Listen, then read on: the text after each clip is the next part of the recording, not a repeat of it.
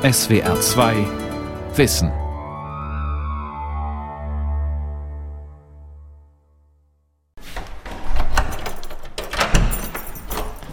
Und ich mache jetzt erstmal das WLAN-Gerät an und den Beamer. Und dazu ist ein Schlüsselschalter, dass die Schüler hier nicht rangehen ins WLAN-Gerät. Das kann nur ich als Lehrer anmachen. Und jetzt fahre ich den Beamer noch hoch, klappe den Tablet-Ständer auf und dann kann natürlich gleich losgehen. 7, 3, 1.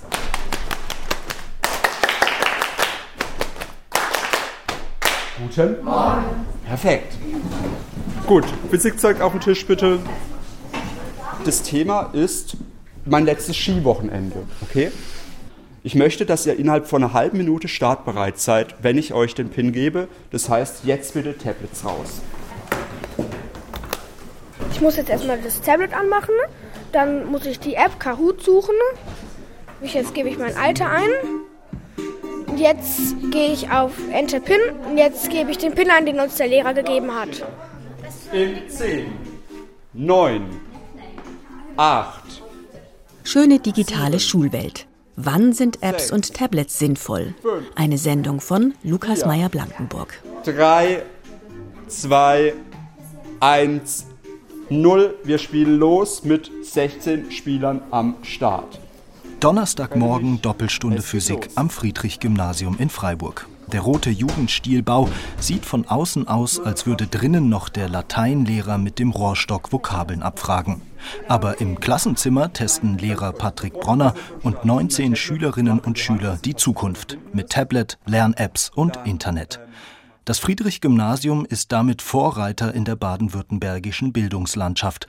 Der Morgen startet mit einem kleinen Wettbewerb zum Thema Schatten. Bronner war am Wochenende Skifahren und hat dabei Fotos gemacht, die er den Schülern jetzt per Beamer an die Wand wirft. In welche Himmelsrichtung wurde um 8.30 Uhr fotografiert? Überlegt, ihr habt 60 Sekunden Zeit. Jeder überlegt für sich selbst. Das App-Design vermittelt Quizshow-Atmosphäre. Ein tickender Countdown heizt das Spielfieber an. Also ich glaube, es ist der Süden, weil die Sonne geht ja von Osten auf und danach kommt der. Es war der Norden. Verdammt. Also Norden oder Es Süden. führt gerade Schul. Schul ist Julia. Genau, perfekt, Julia. Mal gucken, ob du weiterführst. Du wirst stark gefolgt von Rob. Du hast aber schon einen riesigen Vorsprung. Spielerisches Lernen, also gamifizierter Unterricht, ist ein wichtiger Bestandteil im Klassenzimmer der Zukunft. Die Schülerinnen und Schüler lernen nebenbei, ohne es richtig zu merken. Das Quiz von Lehrer Patrick Bronner ist der alte klassische Test im neuen digitalen Look. Eine Wissensabfrage des Unterrichtsstoffs der letzten Wochen. Nur nicht ganz so dröge wie früher. Und die Antwortstatistiken verraten dem Lehrer sofort, wo Nachholbedarf besteht. Uiuiui. Ich erkenne hier, ich erkenne hier, dass das Thema Mondschatten noch nicht klar geworden ist. Das müssen wir später nochmal wiederholen, weil die meisten Schüler, neun Schüler haben für ein falsches Ergebnis gestimmt und nur sechs Schüler für das Richtige. Wir wiederholen nochmal Mondschatten. Wer kann erklären, warum der abnehmende Mond richtig ist auf dem Bild? Also der Mond dreht sich ja und beim Vollmond nimmt er von links dann ab. Ja. Und dann dreht es sich wieder und dann nimmt er von rechts zu. Okay. Und das geht dann immer so weiter, während er sich dreht. Gut. Gesamtsieger ist Julia. Applaus für Julia. Digitalisierung bedeutet eine andere Art des Lehrens und Lernens. Man könnte sagen, eine Kultur des Teilens und der Kooperation, in der eben man auch viel mehr kollaborativ zusammen löst und zusammen lernt. Ralf Müller-Eiselt ist Bildungsexperte der Bertelsmann Stiftung und befasst sich seit vielen Jahren mit der Digitalisierung der Bildung. Weil Jugendliche in einer digitalisierten Welt lebten und später in einer digitalisierten Arbeitswelt zurechtkommen müssten, sei es Aufgabe der Schule, sie darauf vorzubereiten, sagt Müller-Eiselt. Mit dem lange umstrittenen, dann Mitte März beschlossenen Digitalpakt zwischen Bund und Ländern fließe zwar längst überfälliges Geld in die digitale Infrastruktur, aber an fundierten pädagogischen Konzepten mangele es nach wie vor. Zudem sei schade, dass die Digitalisierung an vielen Schulen oft als zusätzliche Belastung oder gar als Bedrohung verstanden werde. Für Müller-Eiselt sind die neuen Lernmittel eine Chance, um benachteiligte Schüler zu fördern und die Jugendlichen für neue gemeinsame Lernformen zu begeistern ganz praktisch, wenn Schüler gemeinsam an einem Text arbeiten, dann setzt das eben auch ganz neue kreative Potenziale frei, was ganz anderes, als wenn jeder für sich seinen eigenen Aufsatz schreibt. Also ich mache Teamshake. Teamarbeit will auch Patrick Bronner in seiner siebten Klasse fördern. Also Teamshake ist eine App, da sind alle Namen von der Klasse und man kann welche rausmachen, die nicht da sind. Eingeteilt werden die Lerngruppen von der App Teamshake. Schüler Hendrik erklärt. Und dann kann man entscheiden, ob es jetzt Teams sind, zehn Teams mit jeweils zwei Personen sind, Teams mit nur drei Personen und dann schüttelt man das iPad und dann werden halt durch Zufall die Teams gemacht. Und der Lehrer ist nicht mehr der Dumme, weil er unfaire Teams einteilt oder Schüler zusammenbringt, die sich nicht leiden können. Eins, Bronner schüttelt sein Tablet, zwei, der Beamer hinter ihm wirft das Ergebnis an die Wand. Drei. Der Protest fällt eher verhalten aus. Der digitale Zufallsgenerator hat entschieden, die Schülerinnen und Schüler akzeptieren das Ergebnis. Wir sind jetzt Team 2 und da steht halt eben Paula und Johann. Da kann man mit Jungs zusammenkommen. Das ist auf der einen Seite gut, aber auf der anderen Seite auch schlecht. Während die einen sich noch suchen, klappen die anderen schon ihre Tablets auf. Der Lehrer hat im gemeinsamen Ordner ein Aufgabenblatt hinterlegt, in Zweierteams sollen die Schülerinnen und Schüler eine Merkregel zum Verlauf der Mondlaufbahn entwerfen. Und hier Physik bei Herr Bronner. Und dann haben wir jetzt 01 Merkregel Mondphase. Dann gehen wir jetzt auf das Arbeitsblatt. Das hat er uns reingelegt, deshalb können wir es öffnen. Das Aufgabenblatt zu finden ist schon ein kleiner technischer Suchauftrag. Nun steht es den Schülerinnen und Schülern frei, die Aufgabe an ihrem Platz zu erledigen oder mit Hilfe einer interaktiven App durch das Klassenzimmer zu gehen. Ihre Ergebnisse tragen Sie anschließend mit einem Tablet-Stift auf das Arbeitsblatt direkt in Ihr Tablet. Naja, man muss ja nicht aufstehen, man muss nur aufstehen, wenn man es so real machen will. Man kann es auch einfach in der App machen. Und es ist halt einfach einfach und geht schnell. Wir haben ja nicht so viel Zeit und ich nehme mir lieber mehr Zeit für die Erklärung als für die Bilder. Die Jugendlichen arbeiten schon erstaunlich selbstständig an den Geräten. Wir hatten zwei Stunden so Einführungen und da haben wir ähm, halt eben alles besprochen und dann ging das eigentlich auch ziemlich schnell. Einige Schüler laufen durchs Klassenzimmer, ihr Tablet vor der Nase. Eine interaktive App projiziert ihnen die Mondlaufbahn in den Raum. Augmented Reality. Ähm, ich bin auf dieser App Sol AR und jetzt habe ich hier die Erde im Raum. Und jetzt muss ich mich sozusagen mit meinem Tablet in die Erde stellen und dann den Mond in seinen verschiedenen Phasen fotografieren. Lehrer Bronner ist jetzt Lernbegleiter im modernen Sinne, geht langsam von einem zur anderen, gibt Tipps und beobachtet. Der Mond ist weggeflogen. Nee, die ganze Erde. Wäre okay. weg. Okay, aber jetzt hast du jetzt machst du ein Bild vom Mond. Mach mal, ich möchte jetzt mal einen zunehmenden Mond. Eine klar umrissene Aufgabe und eine anschauliche App, die den Jugendlichen hilft, das Thema zu begreifen. So mache digitalisiertes Lernen Sinn und habe deutliche Vorteile gegenüber der alten Lehrmethode, findet Patrick Bronner. Früher habe ich es an diesem Planetarium, es ist ein Baderplanetarium, ist wirklich toll gemacht. Da dreht sich der Mond um die Erde, dann standen halt 30 Schüler irgendwie drumherum und ich habe erzählt, wie das ist. Aber 30 Schüler haben nur zugehört und waren nicht aktiv am Lernprozess beteiligt. Und jetzt lernt jeder Schüler für sich, indem er das Experiment durchführen muss, indem er den Mond beobachten muss. Ich finde es super veranschaulich, diese App. Das macht richtig Spaß, mit der auch zu arbeiten. Aber lernen die Schüler auf diese Weise auch besser, schneller, nachhaltiger? Sind Tablet, Smartphone und Apps mehr als nur neue technische Hilfsmittel? Verändert sich durch sie die Art des Lernens? Am Leibniz-Institut für Wissensmedien in Tübingen forscht Ulrike Kress gemeinsam mit rund 80 Wissenschaftskolleginnen und Kollegen, wie sich mit der Digitalisierung das Lernen verändert. Welche Methoden sind für Kinder und Jugendliche besonders sinnvoll? Kress führt durch die modern gestalteten hellen Gänge des Instituts zu dem Raum, wo die Medientechniker einen sogenannten Interaktionstisch oder Multimediatisch programmieren, auf dem Kinder Musik komponieren können, indem sie Legosteine zusammenbauen, auf diesen Tisch legen und diese Legosteine dann zur Musik werden. Da muss ich mal in meine Kiste greifen hier. Uwe Östermeier und Ulrike Kress legen weiße Legosteine auf das Display des Tisches. Der Multitouch-Tisch sieht aus wie ein waagrecht liegender, großer Flachbildschirm auf vier Beinen in Hüfthöhe. Der Tisch verbindet Mathematik und Musikunterricht.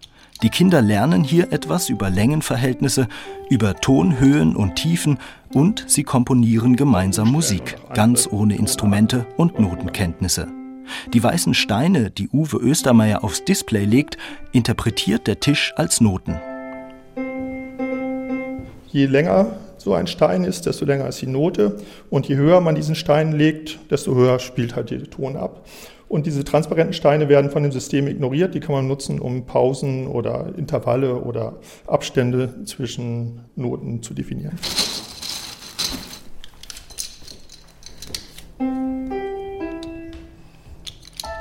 Typischerweise ist es ja so, dass Kinder sich überhaupt erst trauen, selber was zu gestalten, wenn sie mehrere Jahre ein Instrument spielen. Und das versuchen wir jetzt sozusagen abzukürzen und ihnen auch jungen Kindern im Alter von acht bis neun eigentlich schon nahezulegen, dass sie selber Musik gestalten können. Und das Zweite ist, man, Sie sehen es hier, man sieht diese Figur, die da entsteht und gleichzeitig hört man die Figur. Das heißt, dieser Zusammenhang von Noten zu sehen, zu erleben, zu hören, ist was, was die Technik halt diese Übersetzung leisten kann. Ohne die Technik klappt es so nicht. Sie sehen Musik normalerweise nicht, außer sie können Noten. Aber das ist halt selten der Fall. Die Kinder komponieren bereits nach wenigen Doppelstunden eigene Stücke. Dieses hier stammt zum Beispiel von einer Achtjährigen.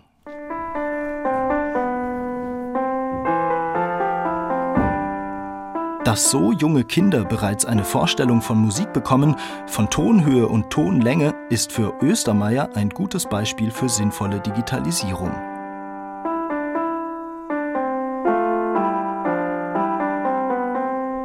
Wünschte mir, die Zukunft des Lernens würde in diese Richtung gehen, weil dahinter steckt natürlich das Programm, dass wir die Kinder selber ermächtigen wollen, selber kreativ zu sein.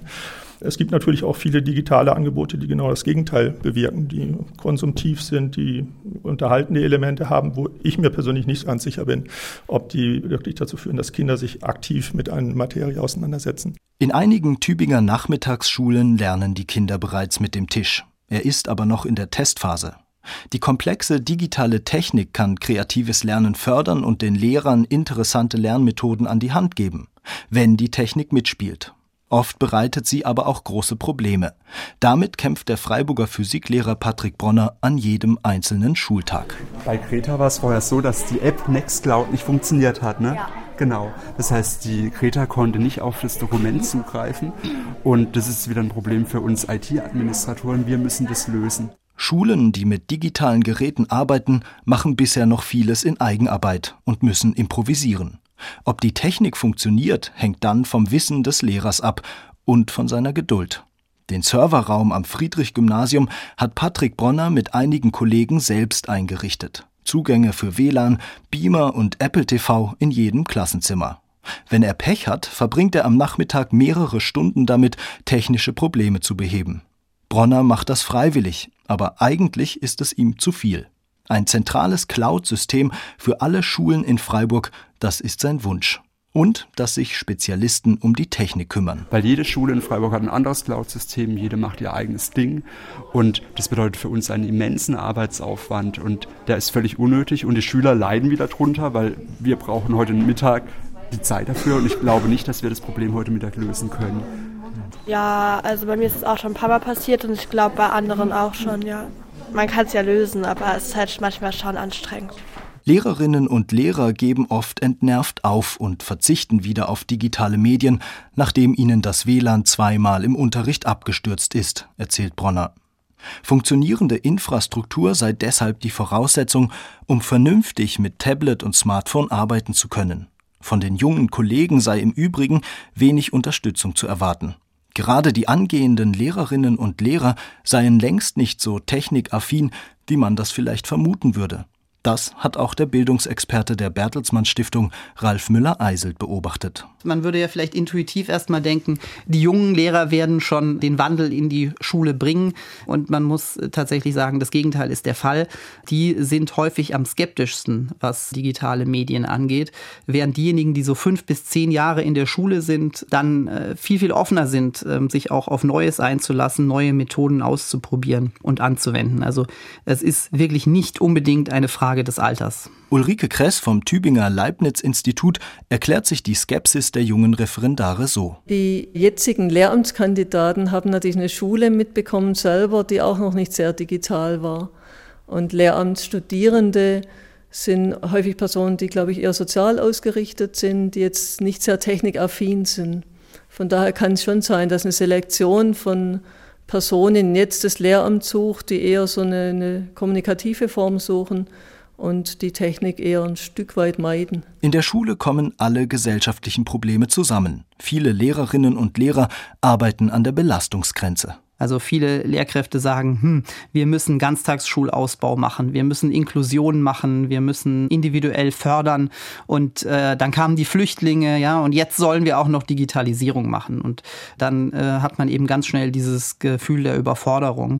Lehrerinnen und Lehrer brauchen engagierte Vorbilder, wie etwa Patrick Bronner in Freiburg, betonen Kress und Müller-Eiselt. Die Wissenschaftler fordern außerdem, dass digitale Kompetenzen fester Bestandteil der Lehrerausbildung werden müssen. Bisher sind sie in der Regel nur ein kleiner Wahlbereich während des Studiums. Aber Veränderungen in der Bildungslandschaft dauerten lange, meint Müller-Eiselt. Und auch die Schulen benötigen Zeit, sagt Patrick Bronner. Sie brauchen vier Jahre Tablet-Ausstattung, dass in möglichst vielen Fächern ein Mehrwert entsteht, dass viele Lehrer daran gewöhnt sind, dass ich meinen Kollegen sagen kann, hört zu, das Arbeitsblatt habe ich verbessert, da war der Fehler drin, probiert das mal aus. Das heißt, kollegiale Zusammenarbeit wird gefördert und die Schulen brauchen einfach sehr lange Zeit. Und wenn ich manchmal höre, ja, wir geben Klassensatz Tablets rein, das bringt dann was, so funktioniert es nicht. Auch deshalb wird der rund 5 Milliarden schwere Digitalpakt von Bund und Ländern kritisiert. Einfach Geld ausschütten und den Schülerinnen und Schülern Tablets in die Hand drücken, reiche nicht aus, warnen die Skeptiker. Die Schulen benötigten ein umfassendes Medienkonzept, das auch das Selbstverständnis der Lehrerinnen und Lehrer und ihr Miteinander verändere. Doch bis das alles entwickelt sei, vergingen sieben bis zehn Jahre, schätzt Bildungsexperte Müller-Eiselt. Eine ganze Schülergeneration. Noch ganz häufig erleben wir eben die Kultur der äh, geschlossenen Klassenzimmer und was da drin passiert, bleibt mehr oder weniger eben ein Geheimnis. Man teilt nicht seine Erfahrungen und die digitalen Medien sind sehr dazu angetan, eben sie auch zu nutzen, um Erfahrungen äh, zu teilen. Also wirklich eine Kultur der Kooperation in Kollegien zu installieren. Auch das ist eine ganz wichtige Frage, die man in solchen Schulentwicklungsplänen abbilden kann und sollte. Grundlegende Änderungen stehen für Müller-Eiselt an die sogar die Architektur der Schulhäuser einschlössen. Wenn wir weiterhin Schulen bauen, so wie vor 200 Jahren, mit einem Kästchen als Klassenzimmer, vorne steht ein Lehrer und dann sind da Schulbänke angeordnet, dann bedeutet das, dass eben die pädagogische Kultur genau dieser Architektur folgt. Offene Lernformen benötigen offene Räume. Ulrike Kress kennt Beispiele aus den USA, aus Kanada oder Skandinavien. Es gibt in anderen Ländern im Norden eher jetzt wirklich Schulen, die sehr digital sind. Die merken, dass sie zum Beispiel die Klassenräume öffnen müssen, dass es mehr so Sitzecken gibt, wo Kinder für sich agieren können oder in kleinen Gruppen agieren können, wo man diese strengen Schulzeiten oder Stunden aufbricht. Das heißt, wo die Schule sehr viel offener wird und sehr viel stärker dem normalen Leben quasi sich anpasst und nicht mehr so in ganz strengen Klassenverbänden die Rolle des Lehrers sich verändert, der eher moderiert, der eher hilft, der anleitet und wegkommt von diesem klassischen Unterricht.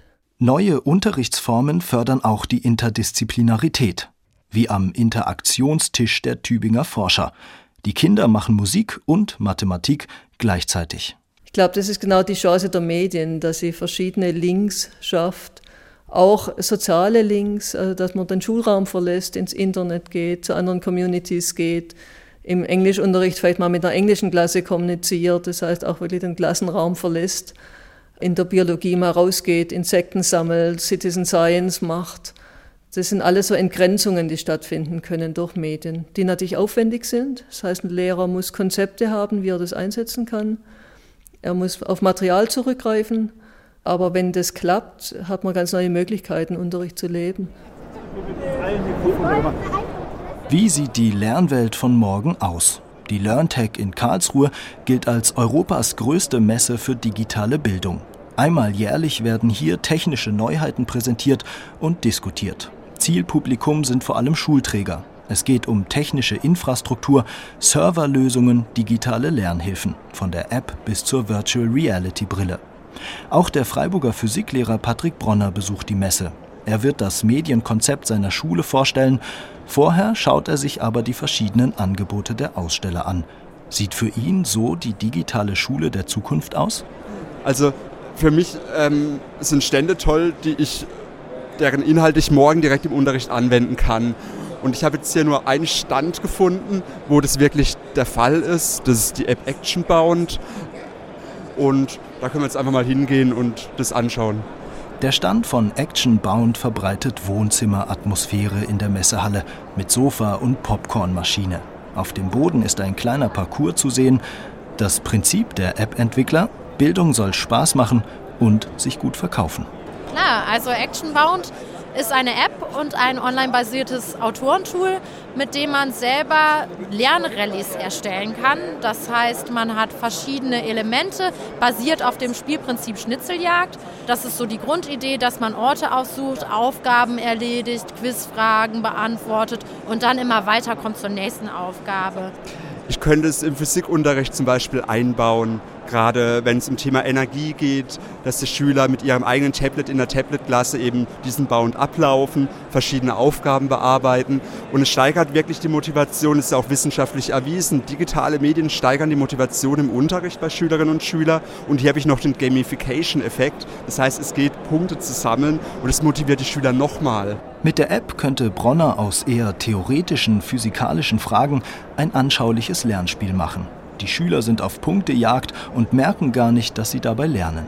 In der idealen digitalen Bildungswelt, die auf der LearnTech immer wieder angepriesen wird, sind Lehrer wie Patrick Bronner die Experten, die von den Entwicklern mit den nötigen Lehrmitteln ausgestattet werden. Und wir geben denen das Tool, um das umzusetzen, um das zu gamifizieren sozusagen. Und äh, diese Schnitzeljagden oder Rallyes oder Bounce dann am Ende zu erstellen und durchzuführen. Eine Dienstleistung, die viele Lehrer skeptisch sehen. Denn wenn Apps und Software nicht von den Landesbehörden zertifiziert sind, müssen sich die Lehrer selbst darum kümmern, dass die Daten der Schülerinnen und Schüler sicher sind und prüfen, ob eine Anwendung unbedenklich ist. Wir müssten einen extra Datenschutzvertrag mit euch abschließen, wenn wir das nur als Schule nutzen wollten. Und das ist wieder eine Hürde. Von daher ist es ganz wichtig, dass das Land sowas direkt übernimmt und einen Stempel drauf drückt. Das Popcorn, das äh, gibt es jetzt noch gratis dazu. Mit einer Tüte Popcorn in der Hand macht sich Patrick Bronner auf zu seinem Workshop. Nur eine einzige App, die der Lehrer direkt anwenden könnte und auch das nur mit datenrechtlichen Schwierigkeiten. Sein persönliches Messefazit fällt ernüchternd aus. Für Kolleginnen und Kollegen eignet sich die Messe eigentlich nicht. So, ich hänge noch einen kleinen Werbeblock hinten dran und sage noch mal eben kurz, wie es hier im Forum weitergeht. Hier wird gleich der Dr. Bronner ein. Zu Bronners Vortrag finden sich etwa 50 interessierte Zuhörerinnen und Zuhörer ein. Ähm, mit dem Thema MINT-Fächer im digitalen Zeitalter, ein Plädoyer für spannenden und wirkungsvollen Unterricht. Dr. Patrick Bronner vom Friedrich-Gymnasium Freiburg. Okay, jetzt interessiert mich Nein. Der Freiburger Lehrer hat eine PowerPoint-Präsentation vorbereitet, Infoblätter und Unterrichtsmaterialien mitgebracht. Er bittet eine Frau aufzustehen und ein blaues T-Shirt anzuziehen, auf dem in weiß Rippen, Knochen und Wirbelsäule aufgedruckt sind. Bronner hält sein Tablet vor den Bauch der Frau.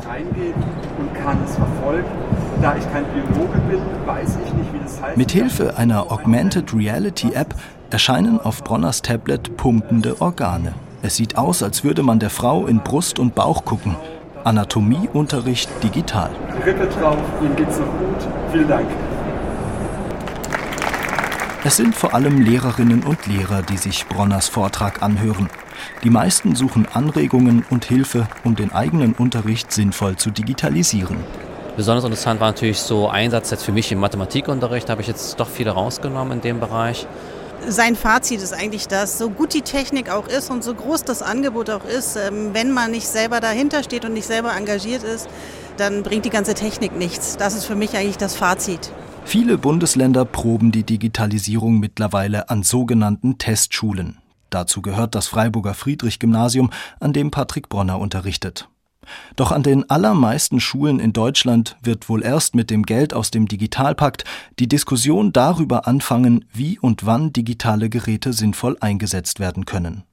Welche Geräte das sein sollen, welche Hard- und welche Software sich Schulen sinnvollerweise anschaffen, das ist nicht geregelt.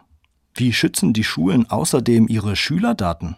Und wie lässt sich verhindern, dass Unternehmen mit ihren Interessen und mit Hilfe ihrer Technik künftig Inhalt und Form des Lehrplans bestimmten?